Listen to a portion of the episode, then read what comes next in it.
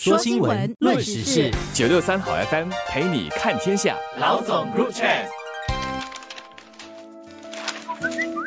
你好，我是罗文艳，华为媒体集团营运总编辑。你好，我是吴欣迪，联合早报总编辑。自俄乌战争二月底爆发以来，全球和新加坡的经济前景就出现了新的变数和风险。李显龙总理在星期天五月一号的劳动节集会上发表主旨演讲时，阐述了我国的经济前景和应对策略。他指出，俄乌战争造成本地生活费进一步上涨，增加了疫情后经济复苏的阻力。总理要国人做好准备，面对更多的挑战，因为全球的经济增长会变得疲弱，未来两年甚至有可能出现经济衰退。以目前的局势看来，俄乌战争应该不会在短期内结束，而这场战役拖得越久，所带来的影响也会更大。首先，国人已经感受到的影响是物价的上涨，最直接的是油价和食品价格。俄罗斯是石油和天然气的主要出口国，而乌克兰则是小麦等谷类和菜油的主要出口国之一。因此，石油和食品价格首当其冲。但油价上涨所产生的连锁反应，就是运输价格也会上涨，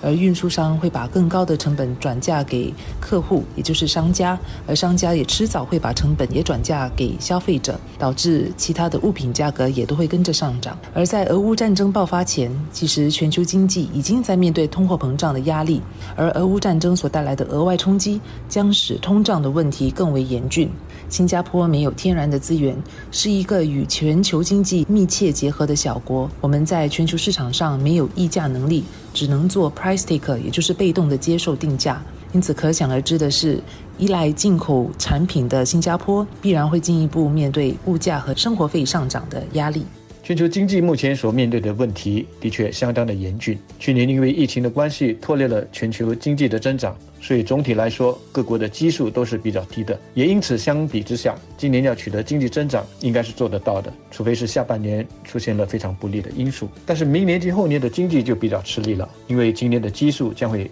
已经是提高了不少，要在这样的基础上继续的取得增长就没有那么容易了。而全球的经济，除了刚才文彦所提到的俄乌战争所造成的通胀问题之外，中国为了控制它国内的疫情而采取的动态清零政策，也将会加剧目前供应链紧张的这个问题。这两个因素将会使全球的通胀问题进一步的恶化，而这又会连带的迫使美国的联邦储备局不得不继续的加息。所以呢，经济专家现在很担心的就是。高通胀会跟着低增长，或甚至跟着负增长一起出现。新加坡作为一个外向型的经济，不可能不受影响，因此真的也是不容乐观的。这也是为什么总理在五一劳动节的时候要大家做好心理的准备，并强调全民上下一心，携手面对挑战的重要性。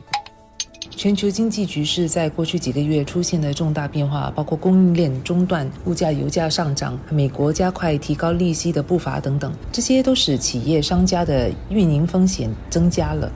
三大本地银行在上星期四月二十九号发布业绩的时候，都表示很难预测下来的经济走势。但利率上涨的趋势将为银行带来显著的盈利上涨空间。毕竟，银行的本业就是靠利率的价差来赚钱。利率的上涨对银行的业绩是好消息，但对于一般的消费者未必就是好消息。如果你是银行存款很多的话，利率的上涨会意味着存款利率和利息收入会增加，对你会是个好消息。但是我们也别忘了，贷款的利率也会同样的提高，而且贷款利率提高的速度和幅度往往会比存款利率来得更快。这对于持有房屋贷款、汽车贷款或个人贷款的消费者来说，就不会是好消息了。此外，对于需要靠贷款来周转资金的商家而言，他们的营业成本也会跟着增加，因为商家企业每每个月得支付的利息成本也会跟着增加。如果企业商家能维持稳健的营业收入，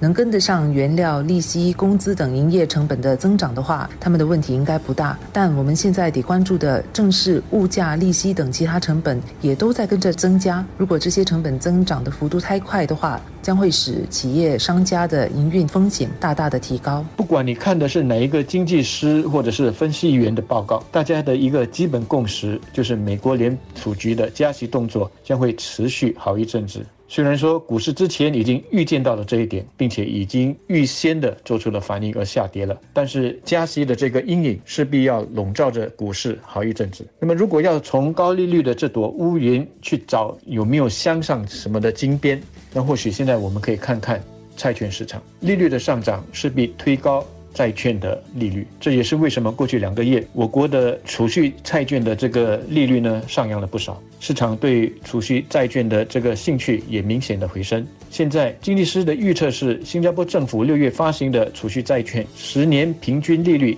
预计将会高达二点五八仙，达到三年多来的最高水平。而很大的可能性是，这还不会是峰值，也就是说还没有见顶。我是做新闻的，不是经济专家，也不是分析师。这里不是要鼓励大家赶快去投资呃储蓄债券，但是因为通胀率高涨。股市又面对许多不明朗的因素，要怎么让自己的储蓄保值，不会因为高通胀而贬值？受访的不少分析师都指出，散户投资者，特别是退休人士，或许可以进一步的去研究，现在把钱放在储蓄债券所可能带来的回报以及连带的风险，然后自己呢去评估下来应该怎么做。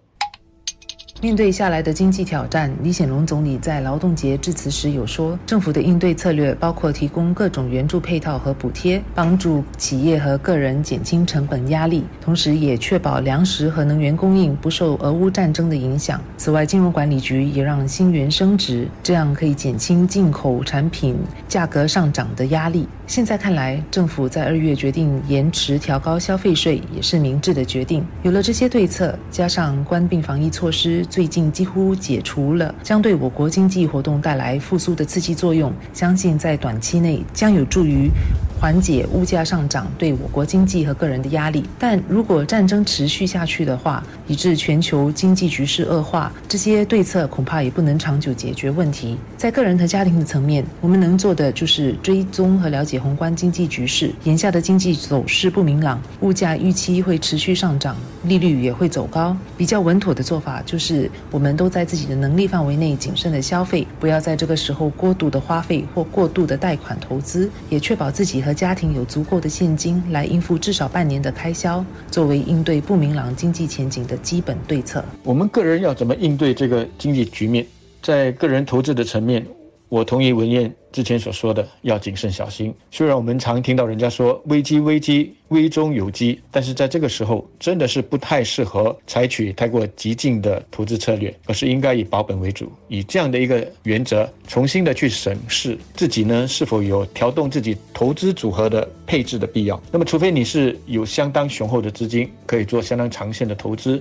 而且可以承受得住短期内幅度的跌幅所带来的压力。那么，在个人消费方面，我知道。防疫安全措施的解封之后呢，会带来一定程度上所谓的报复性的消费，但是这一波报复心理导致的消费潮总要平息下来。卡拉 OK 唱了一轮，自助餐吃了一轮，甚至国外也去了一轮之后，下来的消费就要尽快的跟着常态化。虽然政府不断的强调，如果情况继续的恶化，在必要的时候还会出台更多针对企业还有个人的援助配套。但是呢，这些援助不可能是永久性的，也不应该是永久性的。如果因为战争、因为供应链中断引起的高通胀，它不是再是一个周期性，而是一个持续性一段时期的一个现象，那么我们个人不论是在心态上、在投资上、在消费上，都应该做出相应的调整。